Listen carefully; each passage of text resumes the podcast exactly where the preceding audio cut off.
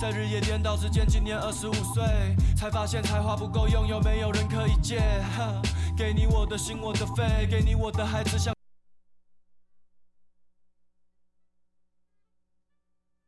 请听俄语节目。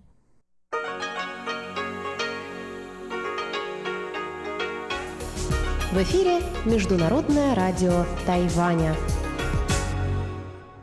В эфире русская служба Международного радио Тайваня. Здравствуйте, уважаемые друзья! Из нашей студии в Тайбе вас приветствует Мария Ли. Мы начинаем нашу ежедневную программу передач. Как обычно, наша программа выходит в двух блоках.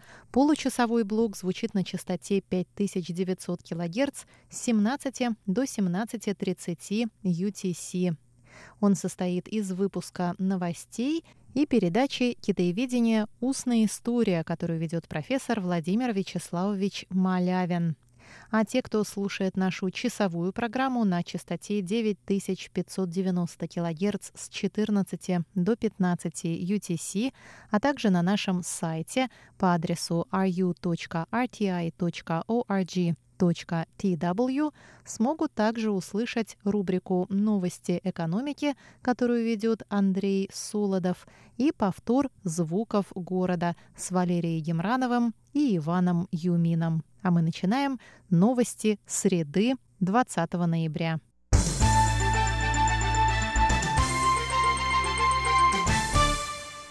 Президент Цай Янвэнь зарегистрировала во вторник свою кандидатуру на президентских выборах 11 января. Она выступает в тандеме с бывшим премьером исполнительного юаня Уильямом Лаем, его китайское имя Лай Цинде, который баллотируется на пост вице-президента.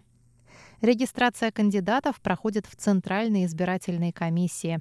По прибытии Цай Янвэнь сказала, что ее переизбрание будет особо значимым в свете событий в Гонконге и попыток вмешательства Китая в выборный процесс на Тайване.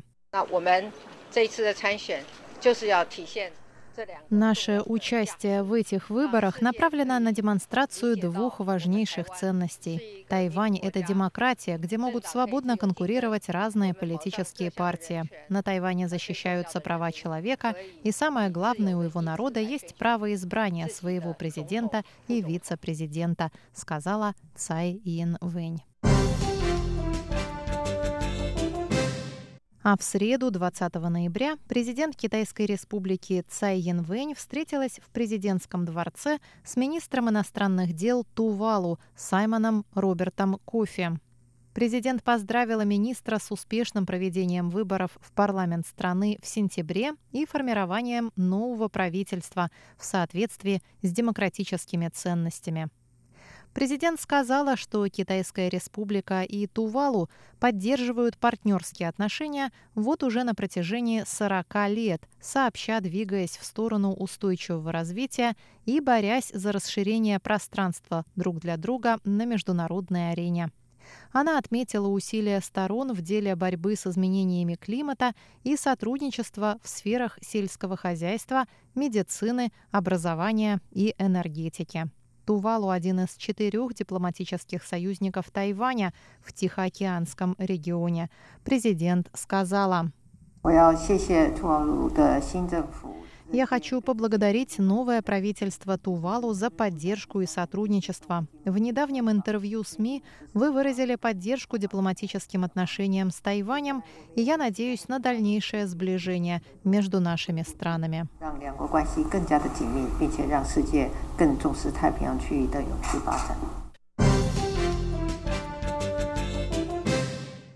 Семинар по управлению энергетическими ресурсами в Азиатско-Тихоокеанском регионе открылся в среду в Тайбэе. Семинар проходит в рамках глобального механизма сотрудничества и обучения, в котором участвуют Тайвань, США, Япония и Австралия.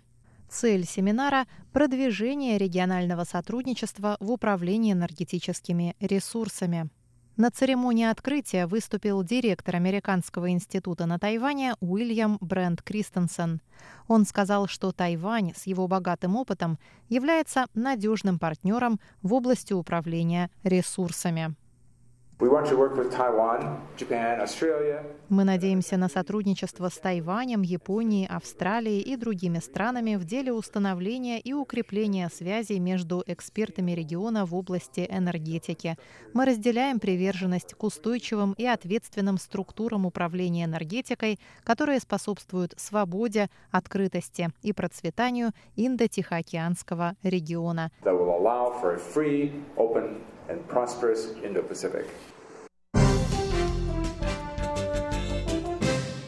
Тайваньская старшеклассница, арестованная во вторник в Гонконге, была отпущена под залог 20 ноября. Об этом сообщает Совет по делам материкового Китая исполнительного юаня Китайской республики на Тайване.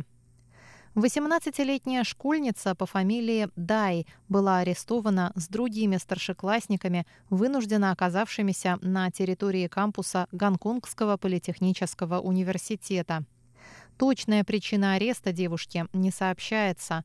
По словам ее родителей, она не участвовала в акциях протеста и просто проходила мимо кампуса, но оказалась на его территории вместе с другими спасавшимися от полиции людьми. В настоящее время на территории кампуса Гонконгского политехнического университета укрываются сотни протестующих. Выйти из кампуса девушка не смогла, так как все выходы были заблокированы полицией. В среду Совет по делам материкового Китая подтвердил факт освобождения девушки под залог в 2000 гонконгских долларов. Это примерно 255 долларов США. Девушку обязали предстать перед властями в конце декабря, однако ей не предъявили никаких обвинений и не запретили покидать территорию Гонконга. Между тем, заместитель министра иностранных дел Тайваня Се Утяо заявил в среду, что МИД и другие правительственные ведомства готовы оказывать помощь не только тайваньским студентам, оказавшимся в Гонконге, но и гонконгским студентам, желающим приехать на Тайвань из-за трудностей в связи с ситуацией в городе. По его словам, все проблемы, связанные с получением виз, будут решаться соответствующими ведомствами. Это были новости среды. Далее прогноз погоды на завтра.